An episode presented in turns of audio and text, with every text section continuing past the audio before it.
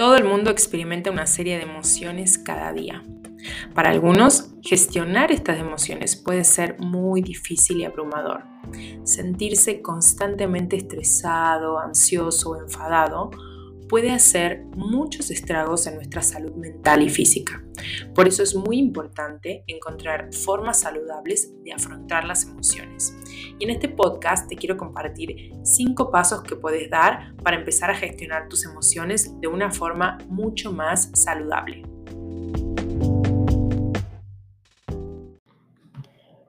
Primero que nada, es importante identificar los desencadenantes. El primer paso para gestionar las emociones es entender qué es ese detonante, qué es ese trigger que activa el malestar dentro de mí. Porque este trigger, este desencadenante, va a estar muy vinculado con mi sistema de creencias. Entonces tengo que tener muy claro cuáles son esos activadores o detonadores del malestar que activan esas emociones difíciles de gestionar. Presta atención a todas las situaciones, las personas o los lugares que te, hacen sentir estresado, ansioso, enfadado. Y una vez que los identifiques a estos desencadenantes, vas a poder empezar a desarrollar un plan para lidiar con ellos. También te recomiendo, en segundo paso, evitar los mecanismos de, afrontamiento poco saludables, ¿no? ¿A qué llamamos mecanismos de afrontamiento poco saludables? Tenemos que ser muy conscientes de que tenemos formas poco saludables de afrontar las emociones, ¿no? Como por ejemplo el alcohol, la automedicación con drogas, el adormecimiento con la televisión o con las redes sociales, comer en exceso también, ¿no? El sexo muchas veces. Estos mecanismos de afrontamiento que son eh, realmente como para evitar la experiencia emocional que me está representando la situación o el desencadenante que estoy viviendo, pueden proporcionar un alivio temporal, pero a la larga te van a hacer sentir mucho peor. Por ejemplo, si tu forma de enfrentar eh, las emociones es con la comida procesada, por ejemplo, porque nadie enfrenta las emociones con brócoli realmente, eh, el problema va a ser que se desencadenan otro tipo de enfermedades, ¿no? Diabetes, hipertensión, problemas cardíacos, bueno, obesidad, ¿no? Eh, depresión, etcétera. Porque, bueno, sabemos que ya hay estudios científicos probados que los alimentos procesados también provocan trastornos en el estado de ánimo, ¿no?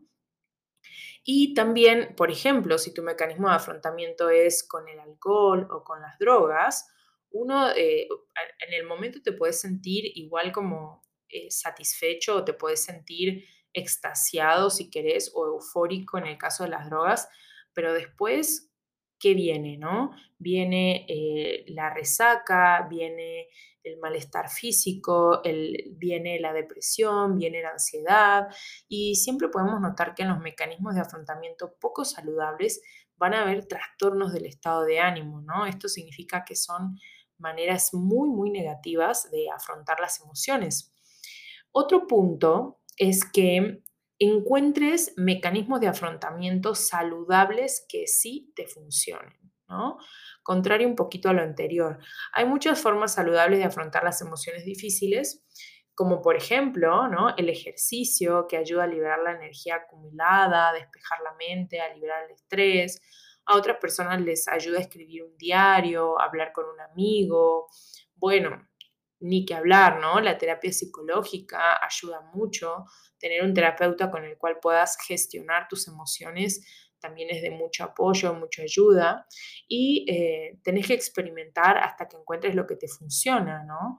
La comida saludable también es una buena manera una higiene de sueño, ¿no? Tener un horario de sueño correcto es una forma sana de enfrentar las emociones, porque si tenés mucho estrés o tenés mucha ansiedad y aún te dormís tarde y te levantas tarde, vamos a empeorar el problema, ¿no? Entonces es muy importante tener mecanismos de afrontamiento saludables que sí te funcionen.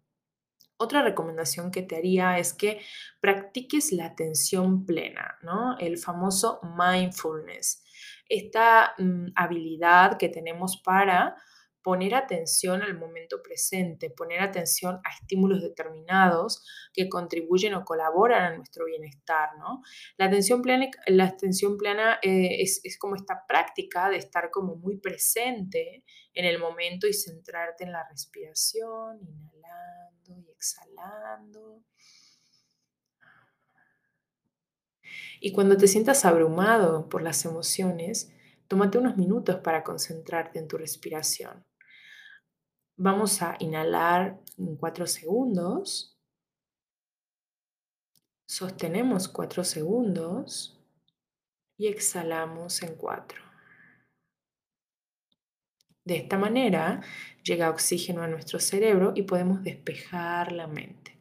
También puedes probar eh, otros, estilos de meditación, el yoga, eh, para poder calmar la mente, para poder tener un, buen conocimiento y una buena relación con el cuerpo. El yoga me parece una em, excelente disciplina de atención plena porque te permite estar en conexión con tu cuerpo, ¿no? estar atento, estar presente y no solo te permite conocerlo, sino que te da como esta em, habilidad de, de, amarlo, de quererlo, de sentirlo. ¿no? Entonces, yo creo que yoga, mindfulness, meditación son muy buenas estrategias para gestionar las emociones. Bueno, ni hablar, ¿no? Por último, buscar ayuda profesional si es necesario. Si tienes dificultades para afrontar tus emociones de forma saludable, no dudes en buscar ayuda profesional de un terapeuta que pueda guiarte en este proceso porque realmente eh, no nos han enseñado desde pequeños a gestionar las emociones, entonces es bastante natural que tengamos un poco esta carencia o, esta falta de habilidad de poder gestionarnos internamente. Y es importante buscar ayuda profesional, ¿no? Algún terapeuta, alguien que esté capacitado o esté entrenado para poder acompañarte y ayudarte en ese proceso me parece eh, una muy buena estrategia también, ¿no? Em, y como conclusión quisiera decirte que gestionar tus emociones es una parte muy importante del cuidado de tu persona, de tu ser, de vos mismo, tanto mental como físicamente, ¿no? Entonces, es importante tomar el tiempo necesario para comprender cuáles son todos esos factores decadenantes, cuáles son todos esos estresores y encontrar mecanismos de afrontamiento saludables que te funcionen y que puedas empezar a recorrer el camino hacia una mejor gestión emocional a partir de ahora.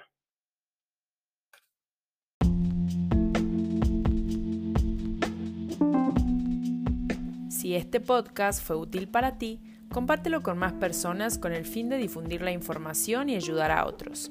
Suscríbete a Psicodudas en Spotify para estar enterado de nuevos contenidos. Vamos a hablar de los 10 beneficios sobre la compasión que la ciencia ha demostrado. Es muy importante la compasión y primero que nada vamos a empezar a definir qué es. Vamos a llamar compasión a la actitud que vas a tener hacia ti mismo o hacia los demás. Pero en este caso más nos vamos a enfocar en la actitud que vas a tener hacia vos mismo, hacia tu persona. Cuando hablamos de compasión nos referimos a la ternura, a la forma cariñosa, afectiva, suave, sutil de tratarnos a nosotros mismos.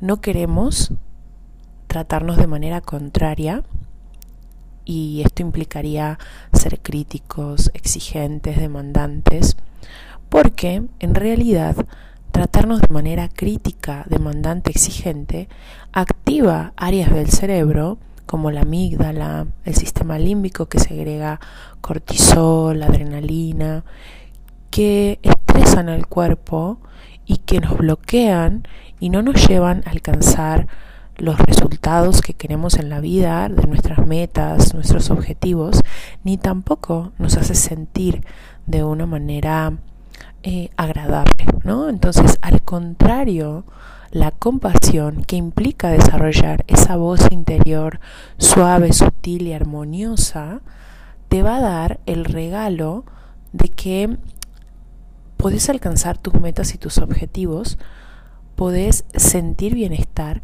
porque el tono en el que te hablas es muy benéfico para el cerebro. El cerebro segrega neurotransmisores como dopamina, serotonina, que producen bienestar.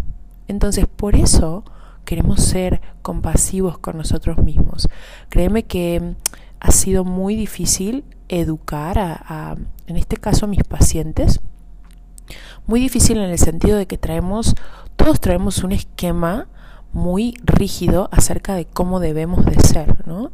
Entonces, el deber ser generalmente es exigente, demandante, está muy em, contaminado por todas las creencias de la sociedad, de cómo debes o tienes que ser, y eso nos causa mucho, mucho malestar. Entonces, por eso te invito a empezar a trabajar en vos mismo y desarrollar la compasión eh, dentro de, de ti, ¿no? Dentro de ti y por supuesto que también con todos los demás. Si aprendes a ser compasivo con vos mismo, créeme que esa misma compasión la vas a aplicar en otros y también por consecuencia van a mejorar significativamente tus relaciones personales. Uno de los beneficios de la compasión, como lo acabo de decir recién, es que proporciona bienestar.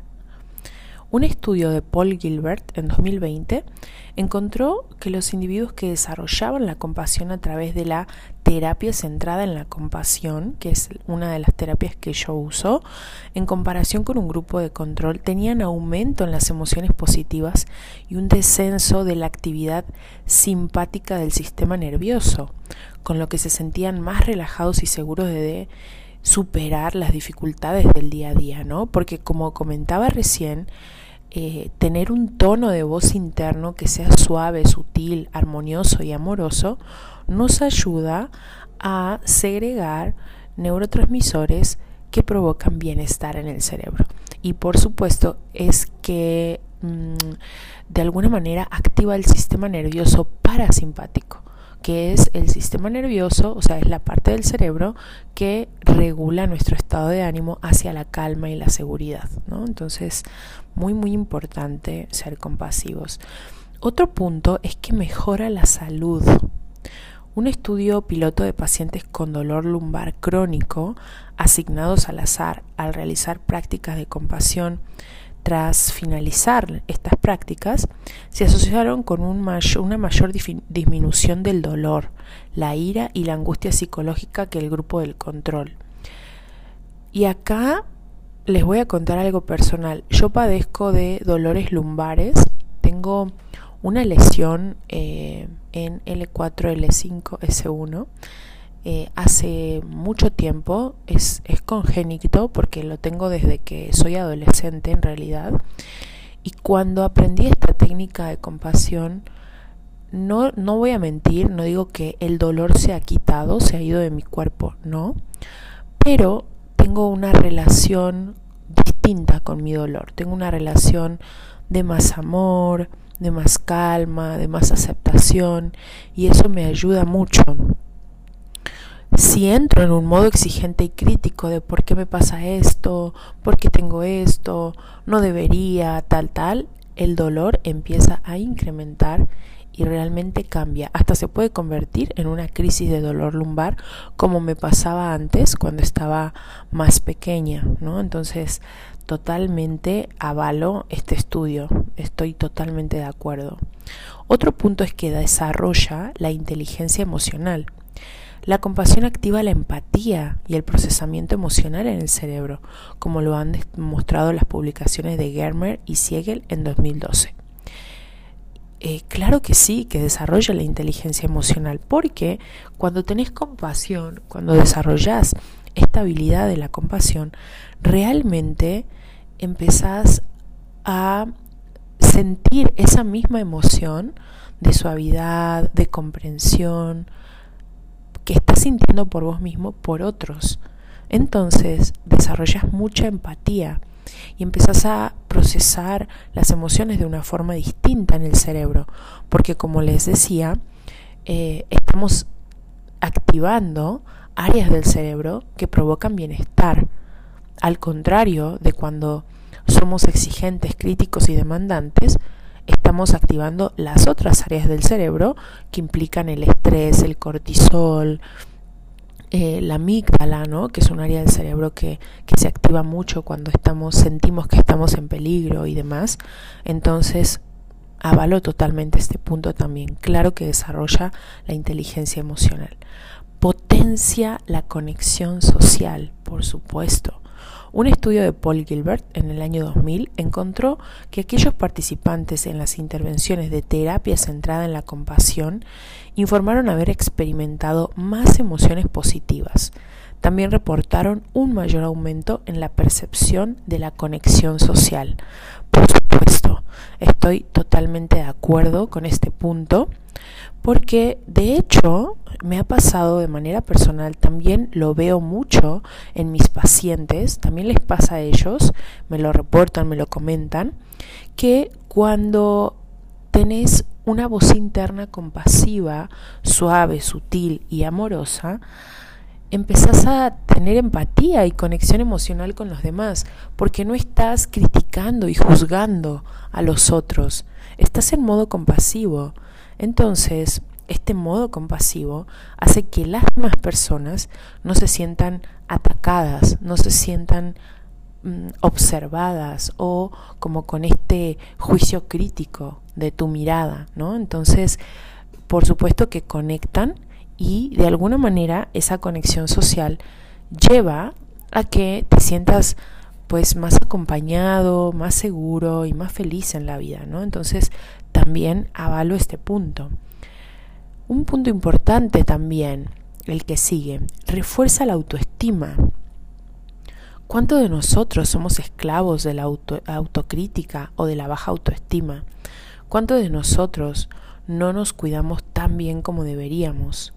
Un estudio de Gilbert e. Irons en 2005 encontró que la CFT fue efectiva en las personas autocríticas para reducir la autocrítica y los síntomas depresivos y mejorar la autocompasión y las emociones positivas. Estos cambios se mantuvieron por más de tres meses después de la intervención. Por supuesto, Estoy 100% de acuerdo con este punto. Yo lo he notado en mí y en mis clientes, en mis pacientes, que cuando desarrollas una voz compasiva, que no tiene nada que ver con la indulgencia, ¿no? que ese sería el otro extremo. La, después en otro podcast voy a hablar más, más a profundidad de esto, pero la compasión tiene que ver con tener una voz interna suave, sutil y amorosa y una dirección guiada hacia tus valores, ¿no? Entonces, no es lo mismo que te digas, por ejemplo, en este caso, ¿no? Con este tono crítico y este tono exigente de, Cintia, tenés que hacer ejercicio, Cintia, tenés que estudiar, Cintia, tenés que levantarte temprano, a decir, sin, recuerda que para vos es importante estar saludable. Por eso yo te recomiendo que te levantes temprano, que hagas ejercicio, que tomes agua, que comas sano. No sé si lo notan, pero ahí estoy destacando el valor. Lo importante es el valor, ¿no? Entonces, pero también estoy hablándome de una forma suavecita, sutil y amorosa. No tengo por qué regañarme y criticarme, simplemente necesito conectar con mi valor y hablarme de forma compasiva, ¿no? Entonces, estoy súper de acuerdo con este punto también. Otro punto es que hay efectos notables a corto y largo plazo con la compasión. Las prácticas de compasión son eficaces incluso en pequeñas dosis. Un estudio de Germer y Siegel en 2012 encontró mejorías en los sujetos que habían realizado una breve práctica de compasión practicada en una sola sesión, en comparación con una tarea de control muy parecida. Incluso unos pocos minutos de prácticas de compasión aumentaron los sentimientos de conexión social y positividad hacia los extraños. La CFT tiene un impacto a largo plazo. Un estudio de Paul Gilbert en 2020 encontró que el 35% de los participantes de una intervención en prácticas de compasión que continuaron practicando una vez acabado el tratamiento experimentaron emociones positivas mejoradas 15 meses después de la intervención. Las emociones positivas se correlacionaron positivamente con la cantidad de minutos dedicados a las prácticas diarias. Como pueden ver, hay efectos notables a corto y a largo plazo con la compasión. Es decir, si haces una mínima práctica, ya vas a empezar a notar cambios. Y bueno, mucho más si lo haces a largo plazo. De verdad que el cambio es significativo. Eh, eso que ustedes, que vemos todos, ¿no? Un poco envidiables, la actitud de los budistas, la actitud de la gente que no se enoja con facilidad, es porque tienen un yo interno compasivo, es porque hay una voz suave dentro de ellos, una voz sutil. Entonces, te invito mucho a que lo hagas. Yo con mis pacientes lo trabajo eh, significativamente siempre, lo trabajamos, es como un requisito de, salud mental eh, para cualquier caso y noto a corto plazo que empiezan, por lo menos en la sesión, ya sienten mucha calma, mucha seguridad y mucha paz. Y después cuando empiezan a practicarlo y lo hacen como una práctica cotidiana de su vida, empiezan a disminuir sus exigencias, sus enojos, alejarse de la rigidez mental. Entonces, de verdad que te recomiendo mucho que empieces a practicar la compasión en tu vida. Si sentís que es muy difícil, no te preocupes. Para eso estamos los profesionales de la salud y puedes contar con nosotros que estamos entrenados en ello y que podemos ayudarte a, que llegues hacia ese camino compasivo. Otro punto es que mejora la afluencia de emociones positivas por supuesto. En cuanto a emociones, nuestras mentes pueden ser como teflón para las emociones positivas y velcro para las negativas, ¿no? Porque tenemos sesgos de negatividad. Nuestro cerebro está diseñado para fijarnos en todo lo que va mal. Baumeister 2001. En CFT tenemos ejercicios que se enfocan específicamente en favorecer la activación de la emoción agradable y del placer. Además, desarrollamos los efectos más calmantes y tranquilizadores de la satisfacción. Por supuesto que sí, porque justo como les decía, como la voz interna se convierte en algo suavecito, sutil, tierno, amoroso, tenemos más, más influencia de emociones positivas, porque si viene un pensamiento negativo, lo convertimos en algo compasivo, ¿no? No del positivismo vacío, porque ese yo no lo recomiendo mucho, nunca, eh, sino un, positivismo basado en evidencia, en hechos, ¿no? Como por ejemplo, yo viene un pensamiento negativo de no vas a lograrlo, ¿no? La mente crítica, no lo vas a lograr. Y desde la mente compasiva, ¿cómo lo dirijo? Ya sé que tenés miedo de no lograrlo, pero ¿qué te parece si lo intentamos una vez más? ¿No? Cambia, cambia. Entonces, por supuesto que eso te hace sentir mejor. Por eso yo le invito mucho a este entrenamiento. Mejora, otro punto es que mejora nuestras relaciones sociales. La compasión parece mejorar tanto las actitudes interpersonales positivas como las emociones. Por ejemplo, el equipo de Gilbert en el año 2000 llevaron a cabo un estudio que examinó los efectos de las prácticas de compasión en el comportamiento prosocial y encontraron que en comparación con un grupo control, el grupo de compasión mostró un aumento de la conducta de ayuda en un juego de roles y contexto. Por supuesto que mejora nuestras relaciones personales. Eh, yo he notado que mis relaciones personales han mejorado significativamente. Hasta el día de hoy, muchos de mis amigos me reportan, es que sin vos antes eras así, así, así. Claro, yo lo sé. Antes me relacionaba desde mi voz exigente, desde mi voz crítica, desde mi demanda. También mis pacientes me reportan que sus, sus amigos les dicen, su entorno, sus parejas, oye, es que, ¿cómo estás cambiando? ¿Cómo, ¿Cómo noto que ya no me estás juzgando, ya no me estás criticando? Por supuesto, desde que empezamos a a construir una voz compasiva, van a mejorar significativamente nuestras relaciones sociales. Otro punto es que nos acerca a vivir en coherencia con nuestros valores, como les decía ¿no? hace un momento. Un proceso importante durante la CFT es retomar el contacto con nuestros valores nucleares, nuestras motivaciones más intrínsecas.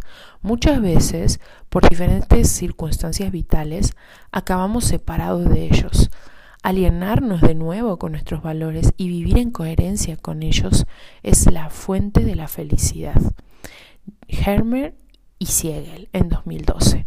Por supuesto, eh, lo que les decía, ¿no? Cuando algo que yo noto mucho en mis clientes y que tal vez en el pasado también yo lo, lo sentía, era el miedo a si dejo de ser exigente y crítico conmigo mismo, no me volveré un holgazán, no me volveré un perezoso, no me volveré un mediocre, un bueno para nada, pero no, porque la compasión habla de hacer contacto con tus valores. No es que me voy a hablar de forma indulgente y perezosa, me voy a hablar de forma compasiva, ¿no? Por ejemplo, vamos a pensar que para una persona sea muy importante em, llegar puntual a su trabajo. Desde su mente crítica se diría, Juan, siempre haces lo mismo, te levantas a última hora y no llegas a tiempo, ¿no? Desde la mente compasiva sería, Juan, recuerda que es muy importante para ti llegar a tiempo, porque te interesa progresar, porque te interesa salir adelante, porque te interesa ser el director de esa empresa. ¿Qué te parece si nos levantamos un momento antes? ¿Qué te parece si te levantas antes y te tomas un cafecito, el que te gusta? Es diferente, ¿no? El enfoque. Pero estamos en uno, hacemos contacto con la exigencia, en el otro hacemos contacto con el valor. Hay una diferencia abismal.